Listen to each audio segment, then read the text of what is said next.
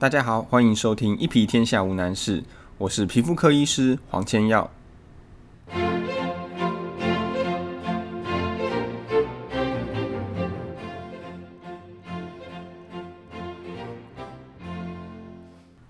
今天我们的主题是皮秒镭射。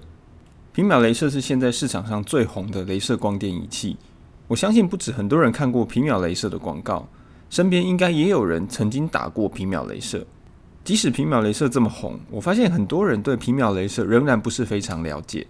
我在门诊还是常常会被问到说：“黄医师，我脸上这个问题应该是要打皮秒，还是应该要打镭射？”这是一个非常有趣的问题。因为这个问题的背后隐藏的意涵，就是说皮秒跟镭射是不一样的东西。如果有这样子的概念，那真的是大错特错。很多人常常在说我要打皮秒，还是我的朋友去打了皮秒。但是皮秒到底是什么？皮秒其实它的全名叫做皮秒镭射，所以根本不应该有我要打皮秒还是要打镭射这种问题。因为皮秒它就是镭射的一种。不晓得有没有人会觉得很奇怪，皮秒到底是什么意思？在医美越来越风行之后，很多的厂商为了让他自己的仪器能够更朗朗上口、更容易被消费者记住，会让他们的仪器有了很多的名称，会帮这些仪器或治疗取一些绰号或者是小名。比如说，在台湾已经红了十几年的净肤镭射，其实它的正确名称叫做一零六四纳米波长的儒雅各镭射。不过，我想大家应该都没有听过后面这个名称，对吧？你一定不可能跑去诊所跟医师说：“医师，我想要打一零六四纳米波长的尔雅各镭射，因为这名字根本就太长，完全没有办法记忆。”我想你一定也不知道尔雅各这些字应该要怎么写。相对的，如果它叫做净肤镭射，你就比较容易记忆，而且你也能够想象这个镭射到底是要做什么。同时，站在商业的考量上，它也会比较容易推广。那么，皮秒这两个字也是这种情境下的产物吗？其实并不是哦，皮秒的皮其实是一种单位。我们讲一个跟生活中比较相关的体验，大家应该都知道，一公里是多长？一公里就是零点一公分，或者也有人称它做一个毫米。而这个毫就是一种单位，一个毫米就是一千分之一个米，也就是一千分之一个公尺的意思。还有现在常常出现在生活中的纳米科技，这个纳也是单位的一种。一个纳米是多长呢？在科学上我们会记录成十的负九次方米。那十的负九次方又是什么意思？你如果把它写在纸上，就是零点零零零零零零零零一米这样子的意思。各位有听清楚吗？就是零点小数点后面要有八个零，然后再接一个一。这就是一个纳米。那前面提到的这些毫米的毫或者纳米的纳，都是一种单位。这样子的单位，我们不只用在长度，我们也可以用在时间。比如说，我们可以有一个毫秒或者一个纳秒这样子的时间长度。那让我们回到皮秒，一个皮秒是多长的时间呢？一个皮秒它是十的负十二次方秒。如果你把它写出来。就是零点，然后接十一个零，最后再加一个一，这样子的长度。其实一个皮秒到底多长，已经脱离我们的生活体验太远了。所以一个皮秒，你大概可以把它理解成很短、很短、很短的时间，这样就对了。那皮秒镭射指的就是这种机器，这种镭射可以在以皮秒为单位这么短的时间里面，把它的能量打到我们的皮肤上面去。好，那这样有什么好处？这就要讲到关于镭射的一些原理，但是因为它牵涉到比较复杂的物理，所以我们今天不做太深入的探讨。简单的说，皮秒镭射跟传统所谓非皮秒的镭射相比，它对皮肤造成的热伤害是更小的。那热伤害越小呢，它造成反黑或是其他副作用的机会就会比较低。这里我们很快带过一下关于热伤害这件事情。镭射其实就是一种比较特别的光线。大家家里一定都有电灯，对吧？我们都知道，电灯除了提供亮光以外，其实它还提供了热，也就是为什么我们如果太靠近电灯会觉得很烫的原因。那我们回到镭射这边来说，镭射它是一种比较特别的光线，所以当它打到我们的皮肤上，它也会产生热。这个热有时候是我们想要的，比如说，我们要治疗毛孔、想要改善凹疤的时候，我们需要有一定的热能，才能刺激皮肤的再生。但是过度的热，它会伤害周遭的皮肤，而周边的皮肤如果受伤太过严重，就会产生反黑，这些就不是我们想要造成的效果。皮秒镭射的好处就是可以减少周边皮肤受到的热伤害，进而减少反黑的发生。这就是皮秒镭射跟传统镭射最大的不同，也就是皮秒镭射最主要的优势所在。那现在满街的人都在打皮秒，你需不需要也跟风去打一下？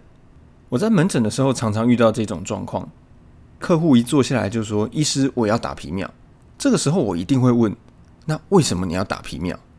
有一件很有趣的事情，就是我发现绝大部分的人不晓得他自己为什么要打皮秒，他的理由很可能就是。因为朋友打了效果不错，因为在网络上看好像很厉害，所以他也想来打看看。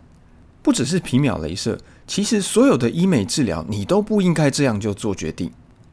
任何医美治疗都算是一种医疗程序，而正规的医疗程序一定必须经过专业的判断跟建议。所以有什么状况适合用皮秒镭射来治疗呢？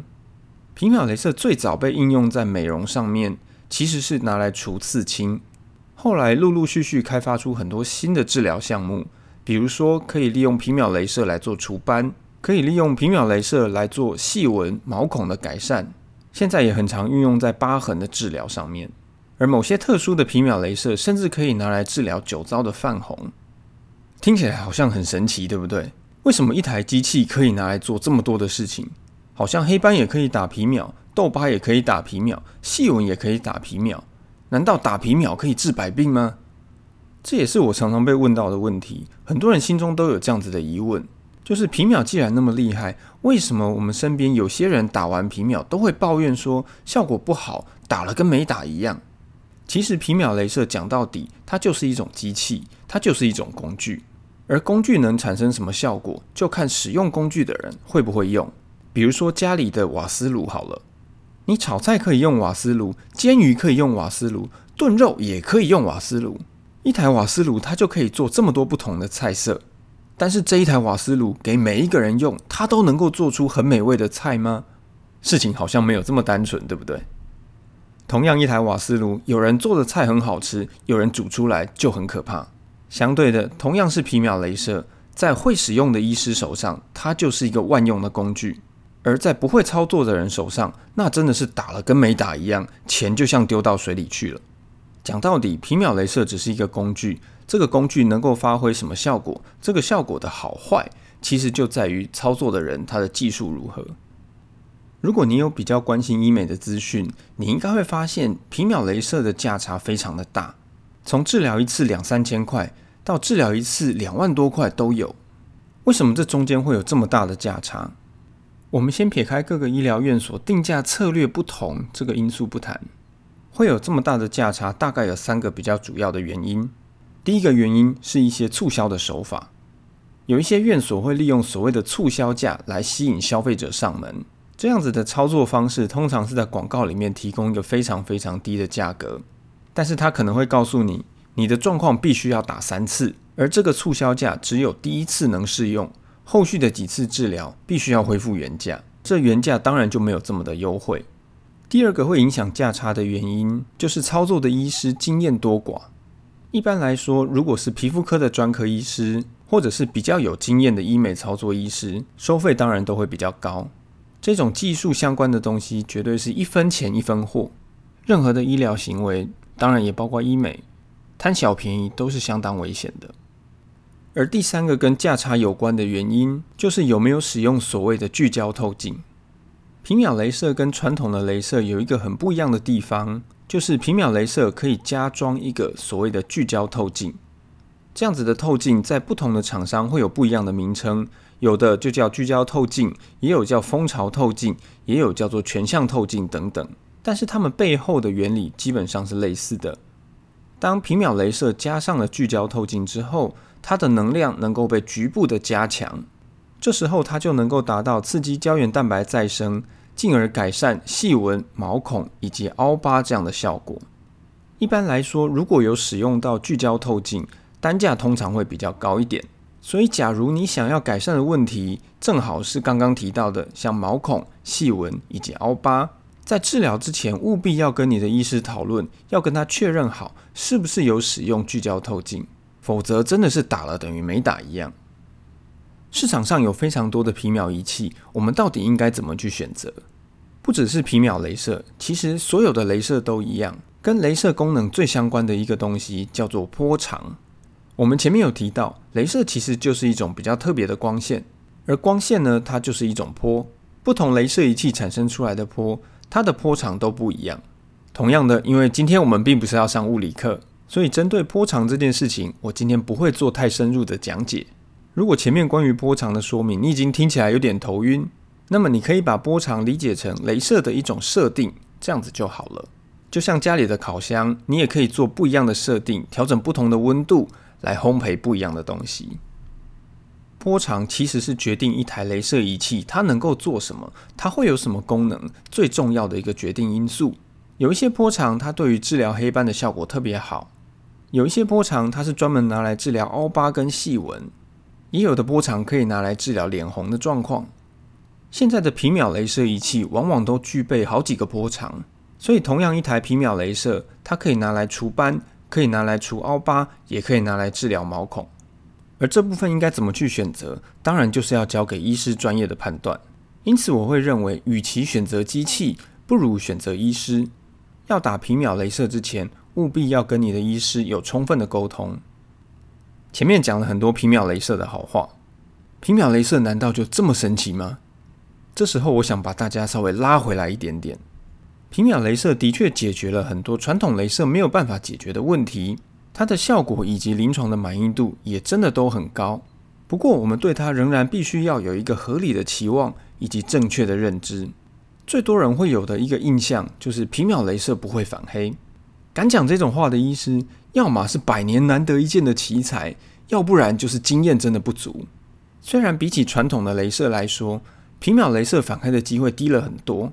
不过皮秒镭射仍然是会反黑的，因此在打完皮秒镭射之后，防晒仍然要做。而万一反黑了，其实也不用太过担心，绝大部分的反黑在经过一段治疗之后都会改善。第二个迷思是觉得皮秒镭射打完以后不会有恢复期，这个问题比较有意思。我们应该这么说：皮秒镭射可以让你打完之后不太有恢复期，同时又能够感受到肤况的改善。而这点就是传统镭射比较难做到的。大多数的情况下，如果我们希望效果能够比较好，那能量就要打得比较强。能量打得比较强，相对的就是恢复期也会比较长。所以皮秒镭射能不能够没有恢复期？可以的。但是皮秒镭射能不能把你打到满脸都血乎乎？当然也是可以的。这之间的尺度该如何拿捏？可以由每个人不同的需求来做决定。如果比较在意效果的好坏，那当然就打得重一点。假如每天都需要见人，那我们在治疗的时候就可以保守一些，把恢复期缩到最短。打完皮秒镭射之后，通常皮肤还是会有一点红，至于多红就要看治疗的参数以及治疗的项目而定。另外，假如是针对黑斑的治疗，则往往会结痂。打完镭射以后，最重要的当然就是做好防晒。防晒的方式包括擦防晒乳。撑伞或者戴宽边的帽子。另外，最近天气真的很热，阳光很强，可以的话也尽量待在冷气房，避免出门，这都可以减少术后反黑的机会。另外，保湿也要加强。镭射的治疗再怎么说，对皮肤还是一个刺激，所以很多人会觉得打完镭射以后有几天皮肤特别的干燥，特别容易痒。这时候可以多擦几次保湿的乳液，这样就不会太不舒服。最后，我们把今天的内容做一下整理。皮秒其实就是一种镭射，它可以治疗黑斑、改善毛孔、治疗疤痕。虽然皮秒镭射比传统镭射的副作用少，但是它仍然有反黑的可能。因此，打完镭射之后，防晒仍然是非常重要的。听完今天的节目，我想你应该会知道，镭射的波长以及有没有使用聚焦透镜，这都会影响镭射的效果。皮秒镭射的效果的确很好。但是我们对它仍然必须要有正确的认知以及合理的期望。如果你喜欢今天的节目，欢迎你透过各种留言的方式来告诉我，并且把节目分享给你的好朋友。同时，你也可以在脸书上面找到我。我们下次见，我是皮肤科医师黄千耀。